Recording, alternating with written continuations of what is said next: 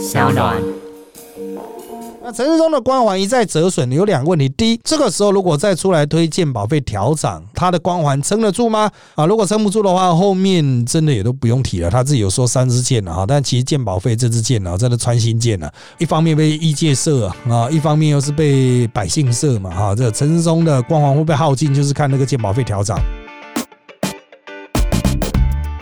大家好，欢迎收听今天的人渣文本特辑开讲，我是周伟航。哎呀，这一周呢，还是由我一个人来聊了。那当然呢，我们要聊的主题呢，啊，这个精选了三个哈比较大的议题。第一个啊，还在燃烧的这个海峡论坛了，王金平不去啊，林隆德要去了，林隆德到底会不会去呢？哈，国民党内到底里面有什么秘辛呢？哈，我们就在今天抢先跟各位来谈一下，就是我所听到的各种。从国民党内的放话，国民党内的斗争也是很激烈了哈。重点是啊，老共也要来斗他，民进党来斗他，国民党自己内部要斗，真忙啊。这国民党怎么下台阶，我们会来好好讨论啊。但可能是下不去了哈，直接倒地不起啊。再来是啊，我们上周的一个大案啊，人家讲的这个叫丁允公案了哈。那我们一样会来谈这个案子啊。不过我们谈的是比较政治性，而不是法律性的部分。这会牵涉到啊总统府啊，这个用人一直都有问题。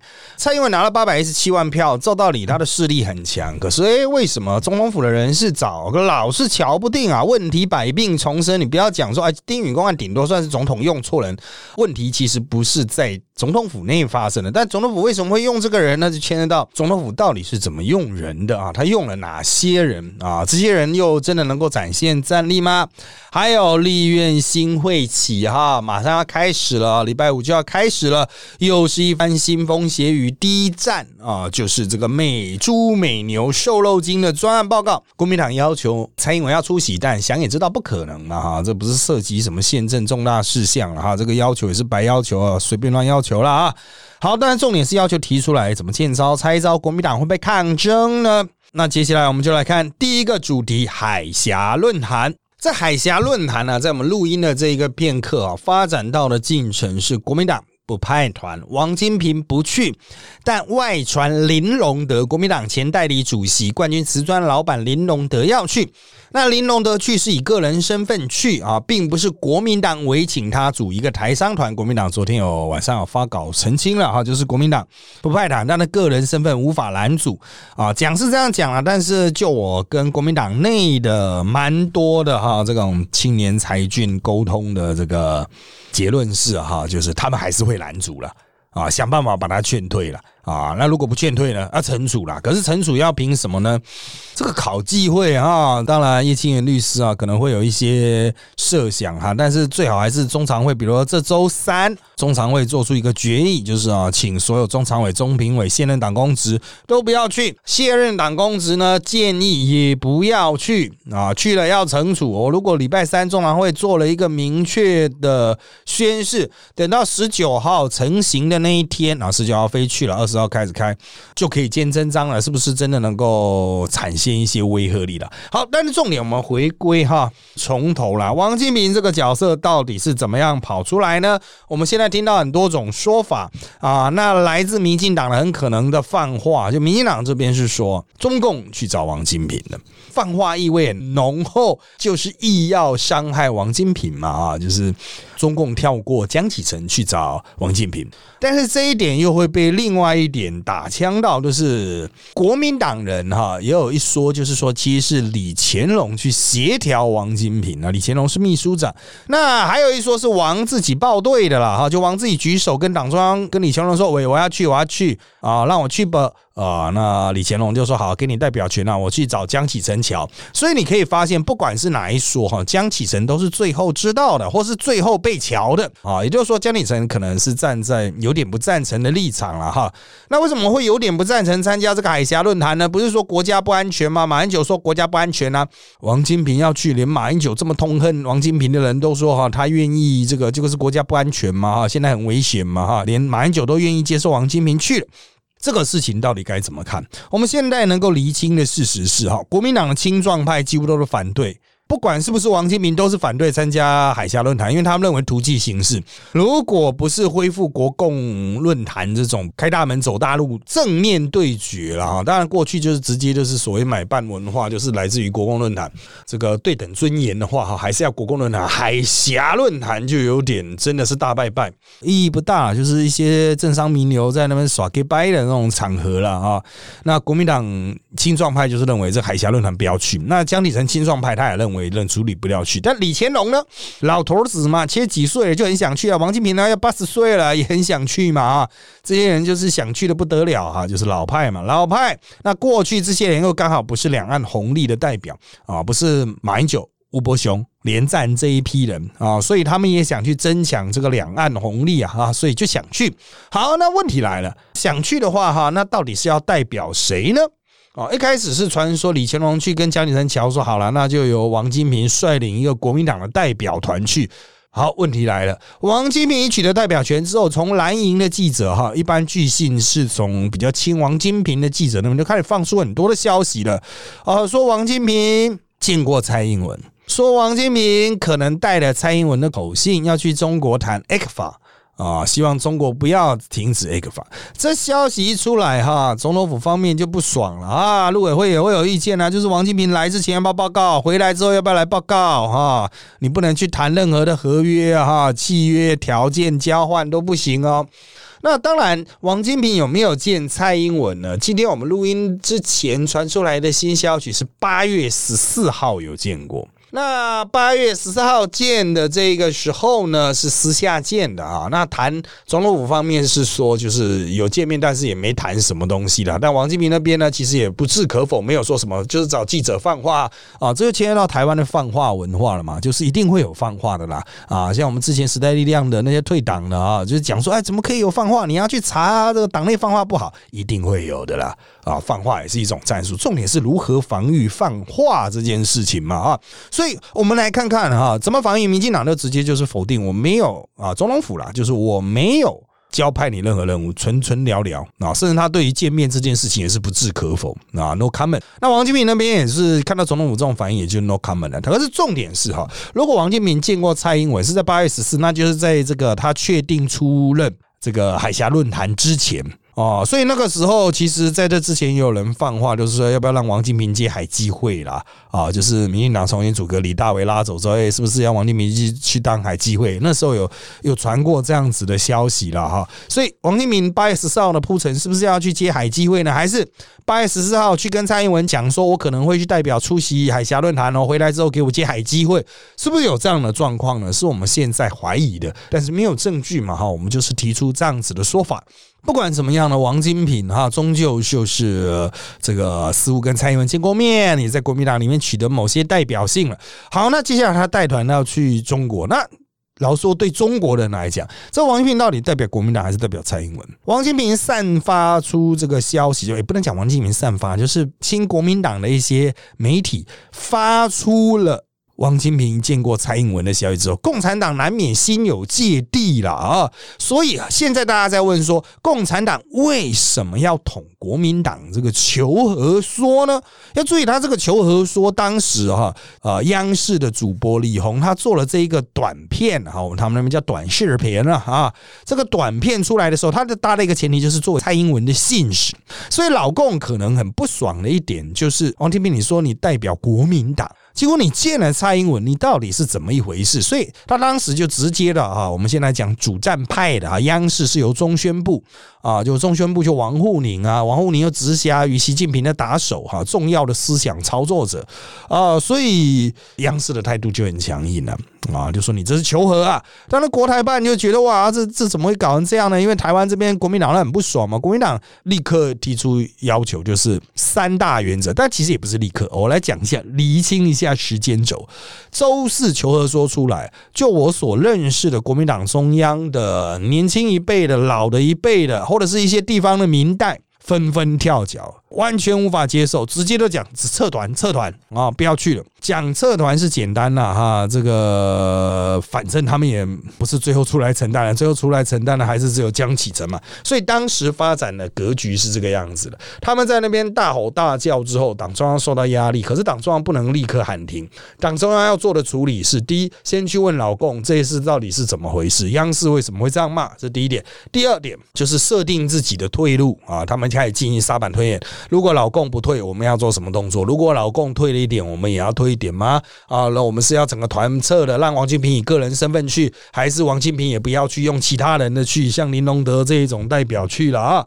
到了礼拜五，哎呀，媒体骂声一片啊，到处都是在骂的啊。这个时候，国民党内部就有一些初步的，透过赖啦群组交换意见了哈。当时王金平就慢慢倾向说，如果党不派团的话，那我也可以不要去了哈。就是从王金平要代表去，但是呢，到了礼拜六、礼拜日哈，局势又有一些转变啊，就是啊，那个时候就是。老公那边似乎释出一些消息，就是说我把这个下架，礼拜五好像就下架了啊！我把这一个引起你们不满的这个视频下架了啊！那事后礼拜六日也做出一些诠释，就说啊，这个不是求和啦，是求取和平啦，开始在凹，但是没有道歉。国民党就开始思考，这个算是老共的一个善意吗？如果老共觉得他释出一些善意，那我们要释出多少善意？还是一样顶口孔吗？这个时候国民党要提出三个条件：第一，换主持；第二，公开道歉；第三，在后续的交流过程中必须对等尊严，不能矮化。国民党三条线。可是换主持人这件事情呢，哈，就是有点干涉他国媒体了，干涉他国主权啊。虽然他们是共产国家，那个媒体主持人本来就是党国控制的哈。不过这个主持人背后很硬啊，他能够坐在央视在那边放话，你以为当他只是啊一个小花瓶吗？哈，他能够在那边撑那么久啊，一家人都犯罪啊，贪污的贪污，撞死人撞死人，强奸的强奸。他还是坐在那里啊，背后必有道理啊，所以国民党这三三条件提出，其实就是预示了国民党已经决定。不派团了，不派团之后的争执点啊，就是说从礼拜六开始一路瞧瞧瞧瞧瞧，瞧到礼拜天都还在瞧瞧瞧瞧瞧，瞧到礼拜一啊，颁发最后通牒了啊，就是你在老共再不退让，我就要宣战啊，不是宣战啊，我就不去了。但老共根本不理你国民党啊。那个时候王金平呢，终于软化就好啊，那我也不去啊。他在进去开会的时候，他就对记者明确的公开宣誓说，如果党不派团，我就不派团，因为那个时候党不派团。的态势已经很明显，为什么有几个指标人物？你一般改革派的，像徐巧芯这些人在那边批评啊什么的哈，大家不会把他当真，因为巧芯是比较外围的人物啊。那谁是比较内围的呢？啊，谁享享有实权呢？就是现在党中央的这些人嘛啊，还有一些有出任党职的，更重要就是这一些过去支持统一的。站在两岸买办地位的这些家伙，连他们都认为不行不行不行，不能派团。最具代表性的连胜文，连胜文哈，他写了一篇这个脸书了哈，居然痛骂这个是不用脑袋的傻逼啊，就是骂了李红啊哈，这个骂的是非常凶也非常难听啊，甚至以政治人物的角度来说是不当，骂过头了哈。只是因为他骂的是共产党，所以台湾人没有什么感觉。但是重点是啊，连胜文都做出这么强烈的表态，代表连。党内的亲中派，党内与中国有相当生意关系人都觉得实在是演不下去了，所以国民党就在就我们录音昨天的下午哈，做出了一个退让的决定，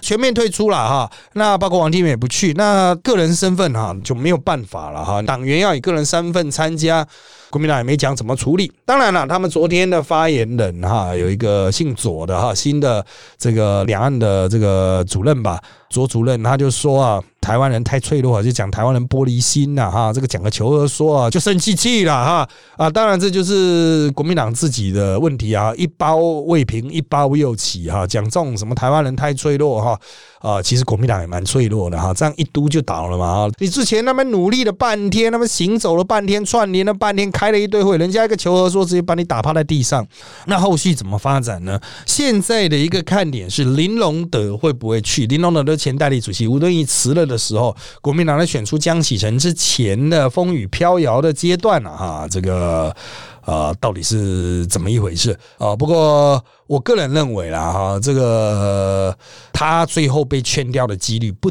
低哈，因为所有的我所认识的国民党人都反对他去。就是甚至包括那种很统的、很轻松的哈，都认为就是党这个时候要团结了。你要私底下跑去，你还前主席耶，虽然是代理的，但好歹是前主席，国民党的主席，什么身份地位啊？你为了自己在中国的生意，你就啪啪跑去，不就落民进党的口实吗？那当然了哈，这个对民进党来说，那是凭空掉下来一个大礼。上个礼拜灰头土脸，这等下我们会提到。那国民党为什么出这个包？我们从回归时间轴的最前面，王金平一开始在想什么？他为什么心中？会有这么多盘算。王金平其实在进攻策略上是非常差的。你看他选总统都知道了，他强是强在把所有人的策略进行赛局整合，他没办法自己主动发动攻击。他主动发动攻击都失败啊，选国民党主席失败，选第一次总选总统失败，第二次选总统失败，到现在发动这一次也失败啊。他主动发动的作战都失败，保密防谍做的不好了。事前的沙盘推演也做的不好，但是他理论上也是个赛局高手了啊。那为什么会没想到这一次的整个沙盘推演呢？其实早在八月十号他见蔡英文的时候，他就应该预期接下来会有蛮大的不可靠性是落在中共那边啊。我们当时就讲啊，如果国民党要派人去海峡论坛，一定会碰到吴思怀的情境，就是台上汪洋在讲那个九二共识、一国两制的时候。追求祖国伟大、和平统一，甚至批评台湾民进党政府的时候，你这些国民党人要怎么样做反应？现场离席吗？啊，还是像那个吴世怀一样用眼神来统战对方呢？当时我们就觉得。这国民党沙盘推也要推好哦，不然你去到那边哈，又被人家镜头拍到啊，说你在那边哈什么工作听训啊，听中共产党训啊，或是人家处理不对等啦哈。虽然我们都讲客随主便了哈，但是如果我们去的好，感觉起来像小媳妇都只是站边边呢，只要稍微有一点不对等对待啊，保证被贴标签被贴到爆。那个时候还没有什么求和说嘞，你只要去了，你的风险就很大。所以那时候国民党人。啊，就蛮多人大脑清楚了，就认为说，这这太风险太大，要不要考虑不要去低调处理，或是派一些小卡去？但最后还是派王金平。好，派王金平的时候，大家都在讨论啊，那王金平就深蓝和共产党认为的台独，认为的民进党啊，也就是说他是马英九的敌人。派一个马英九的敌人去处理一个过去他从来不处理的两岸议题，好吗？国民党内自己有进一步的怀疑，统派会有怀疑，亲中派会有怀疑，原来占据两岸满半位置的人也会怀疑王金平是不是要介入。不过那个时候，就我们的了解是，王金平哈应该也在思考一个重新再起的机会啊，他还在争取他从立法院长下来之后的位置嘛哈，本来是想在高雄辅选的哈，但扶不起的阿斗太多了，国民党的南部也没人，所以。南部一直都有去拱。王金平的力量，那要拱王金平呢？这个总要有一个舞台，所以王金平也就设定了这个啊海峡论坛。但是这个老司机一出车啊，一发车就翻车了啊！这个就是赛局推估没有推好啊。好，讲到赛局推估没有推好，就是国民党的确忽略一点，那个共产党他会怎么诠释王金平的这一此举？那我们刚刚已经提到了，国民党在整个王金平出来之后的整个过程中，对于王金平一直都没有主控性，一直有新。闻被放出去，那这些新闻可能是晋王人士或是喜欢王金平的人放出去的了，想要去拉抬王金平的身世。但是这对国民党来说是个伤害啊！哈，不止伤害到民进党，也伤害到国民党啊！啊，国民党应不应该去做沙板推演？应该有没有能力做沙板推演？没有。他们也没有做，所以等到求和说一出，大家只能跳脚，只能想到直接退出这个方案。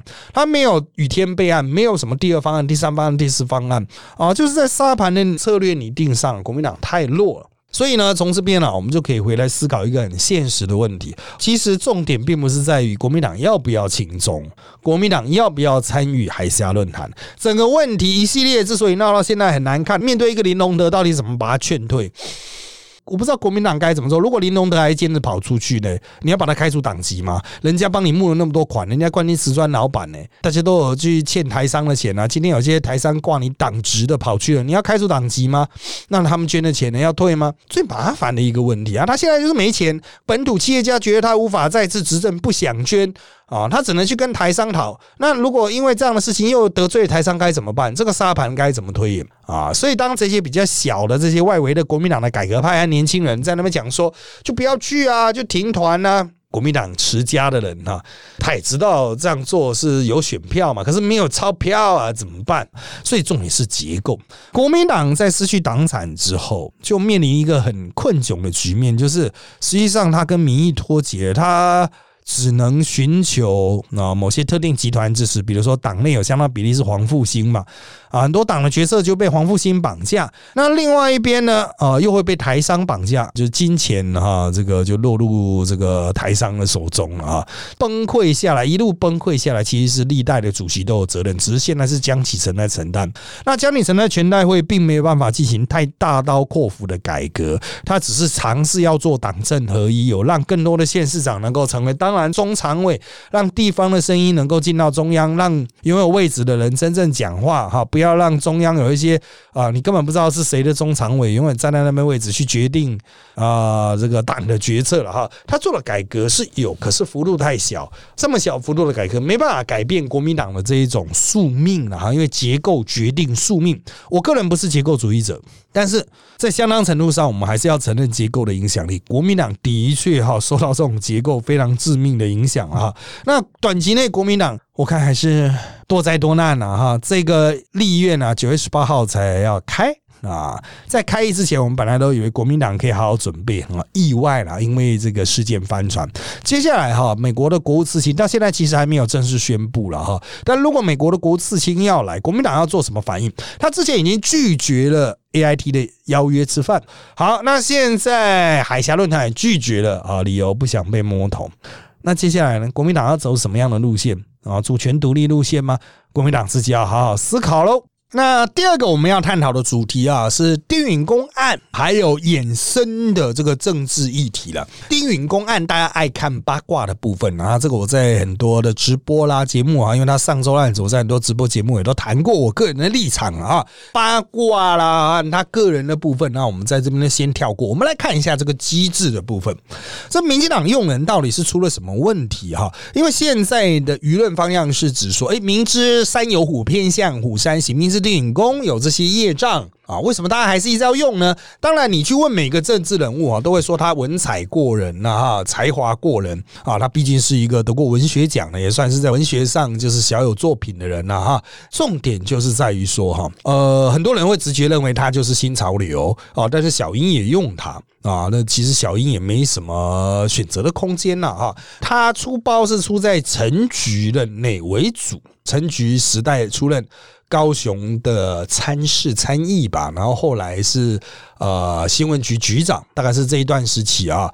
陈局当然有他管理不周的责任，但陈局管理不周责任可多嘞。私烟案的，大家还记得吧？啊，私烟案也是一个总统府的管理问题啊。总统府的管理问题还有之前的什么笔电泄密案有没有？后来总统府就说你你不能再讲了，讲了我就告你啊！所有消息都是误传呐啊，那个是变造的啦什么的哈。那当然我们有一些内部的了解，反正就是里面有人出包嘛。讲白一点，就是里面有人出包，所以总统府真的是包包相连到天边。重点是这些人全部都高升啊，从私烟案高升了一堆啊。啊，这个泄密案相关人等啊，其实也是我们讲民生暗将啊，但还是民生啊。当然有人说电影宫接下来会不会安插一个位置给他，这个不知道了啊。这个还是要看民进党怎么去处置。可是重点是这个机制问题啊。这民进党他这个起家的方法当然跟国民党不一样，国民党是用党国不分呐啊，所以用国家的钱来养一些党的人啊。以前党国不分嘛，所以他拥有很大的人才库啊，他把他养在公家机关啊，适当调度嘛，像。马英九就是这样啊，适当调度嘛，哈，你自己不知道这是什么意思，你自己去看家长特考啦，或者是以前情治单位也会到处安插啦，哈，这个更神秘了哈，看以后这个转型正义啊，哈，能不能把它处处转转出来了哈，这个我们其实是知之甚详了哈，没有证据也不能直接讲出来，但是我们都知道身边有一些人就是党国安排嘛，所以都有位置，所以国民党的用人其实他跟公务体系很像，不过国民党现在也是被这个拖垮了，就是实在太像公务员了哈，那民进党。也站出来，所以大家都会养一些家丁家兵啊，带着他从二十余骑起家哈，这才有二十个骑兵哈，一路打到天下打下来，所以他一定会有一些亲信，这些亲信会有各式各样问题，有些是色，有些是财色大家比较 care 啦，所以大家比较爱看相关的新闻嘛。财呢？啊，财的也很多啊，啊，历来的哔哔啵啵爆炸的也都是一堆啊，哈，其实财爆掉的更多了啊，这个呃色是比较私人的事情呢，财就是呃这个无所不包嘛，哈，这个尽量多嘛，哈，所以。民进党的折损率、幕僚亲信机要折损率是很高的，这是大家都历来一直都看到，只是像现在台湾价值为重嘛，所以大家不去仔细做这些细部的厘清了哈。那重点在于说，不止新潮流系有这个问题啊，新潮流系的人最后竟被小英所用。我们就可以去问小应用人的标准到底是什么？其实小应用人啊，他还是有一些，比如说保密防谍上面呢，你要进总统府啊，不是随随便便都可以进去了，还是要有一些相关的调查嘛，不能总统旁边有个共谍啊。那除此之外呢，其实现在能够要求越来越少，因为能够用的人不多啊。你会说有有，我认识一个人，他他不错，他可以用，真的吗？进去的顶不住那个压力啊，没办法长时间耗在那边。你有家庭的人是要如何应应政治圈最高层的什么日出而作，日落而息啊，日出而作，日落而不息啊。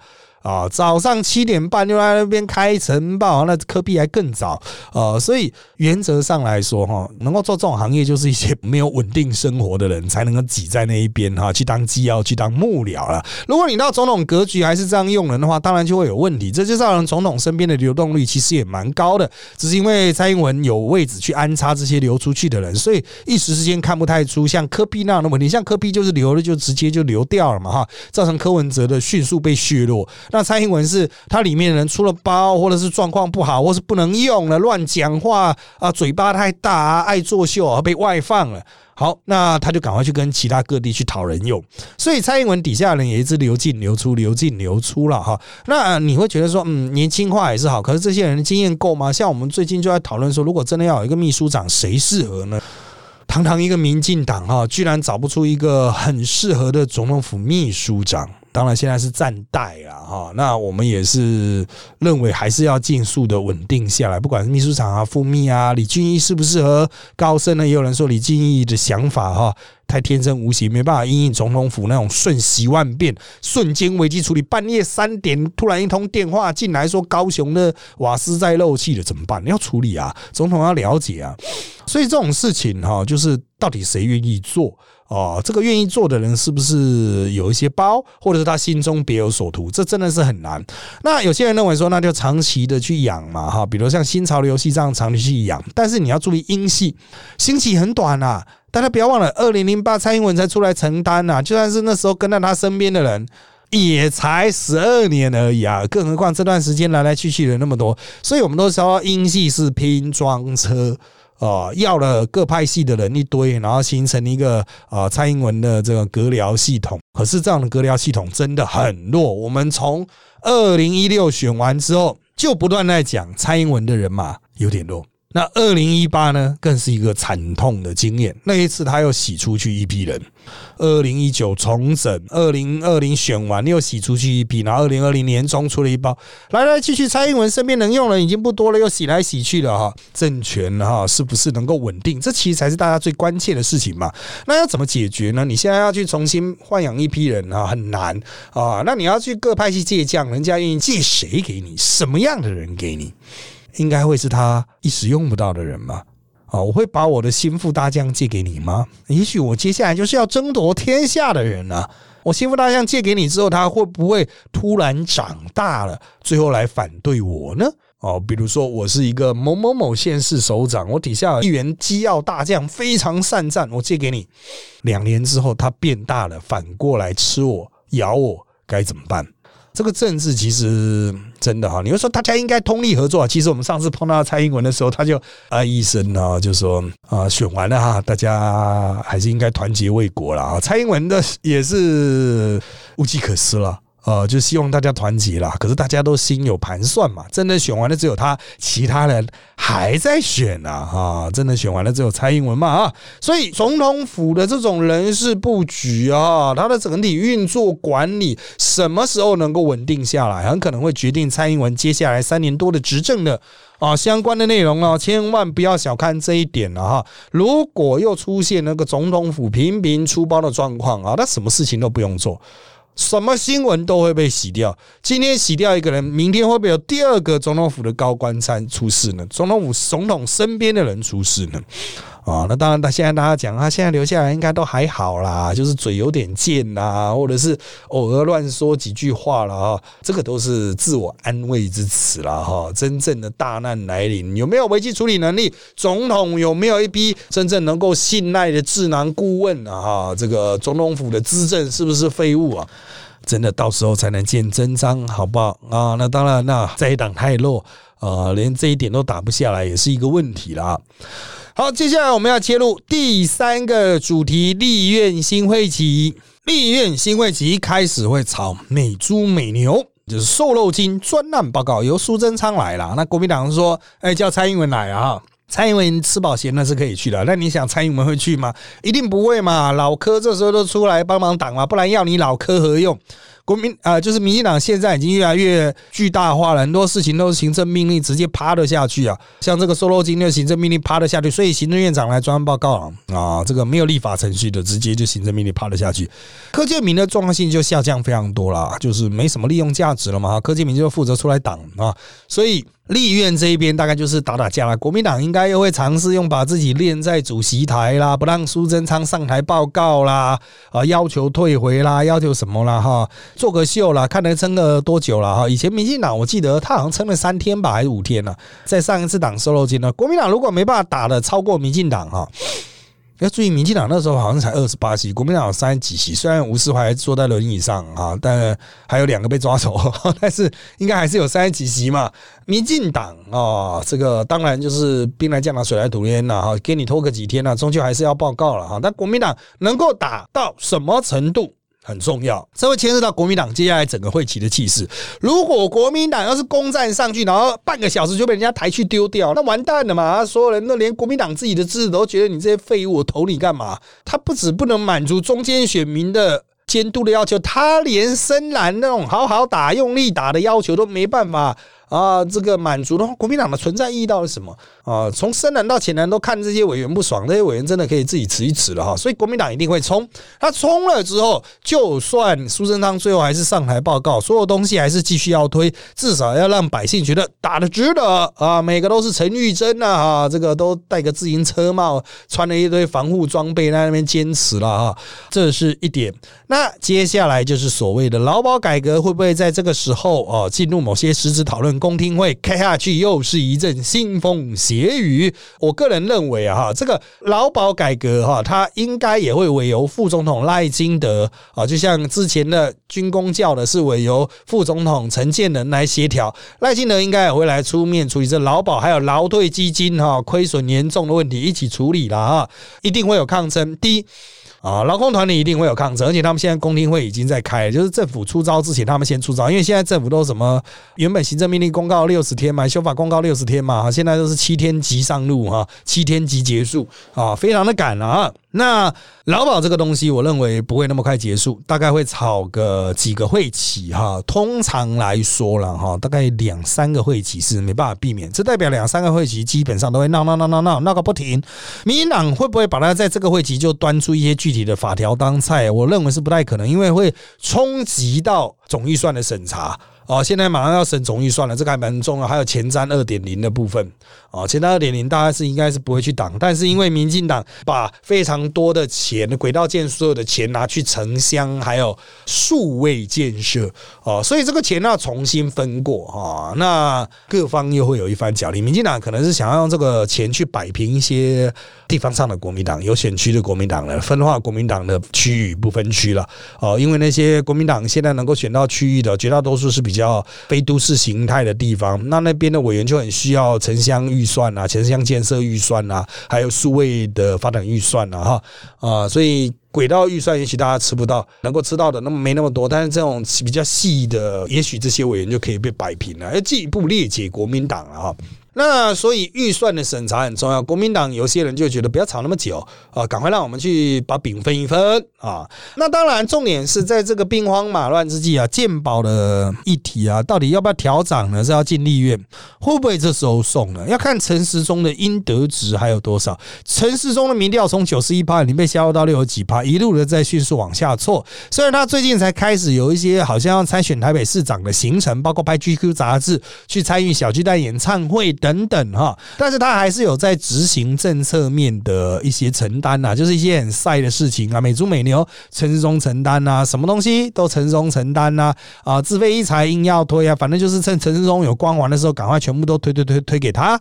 那陈世忠的光环一再折损，有两个问题：第一，这个时候如果再出来推荐保费调涨啊，他的光环撑得住吗？啊，如果撑不住的话，后面真的也都不用提了。他自己有说三支箭了哈，但其实鉴保费这支箭呢，真的穿心箭了。一方面被异界射啊，一方面又是被百姓射嘛哈。这陈世忠的光环会被耗尽，就是看那个鉴宝费调涨，早晚都是要调，因为鉴宝其实就是我们有设计一个水那种水龙头的设计，必要时可以把鉴宝费转开啊，让这个鉴宝财政更加活络。但是转开谁去转呢？就跟帮猫系铃铛一样。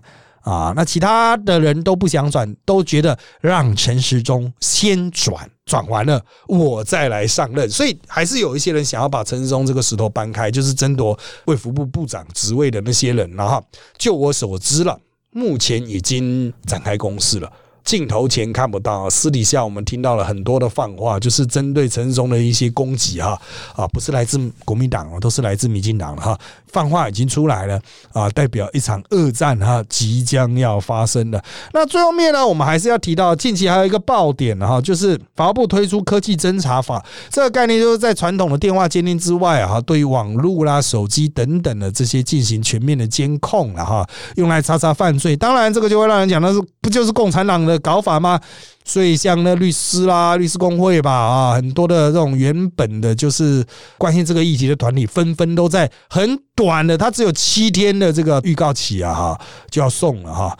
啊所以大家都匆匆忙忙在这几天哈，又赶快的去补意见，基本上都是一致反对了哈。但是依照政府就是现在坚持要搞的这种态势哈，大概就是也很有可能就是法务部拟好了之后，就趁民进党现在有优势，国民党气势正弱，就送进立院。但会不会是在这个会期决战呢？要看在党的反弹力道啊。像时代力量应该会非常强力反弹，国民党还在憨憨的，不知道了啊。那民众党啊，应该也会反对了啊。那是不是能够？打出一个拦阻的攻势，如果能够拦阻的话，这个可能。可以越过预算会期到下个会期再处理，包括协商啊什么的。但是如果这些在挡挡不住的话，抵抗力太力道太弱的话，哈，也许这个会期的尾巴临会的部分搞不好就会过关哦。那过关之后会怎么样呢？第一个就是我们的确政府就可以主动介入去监控，比如像 Facebook 的讯息这一种啊，那是我们过去做比较做不到的了哈。就是政府因为 Facebook 不鸟你嘛哈，只有 Line 比较配合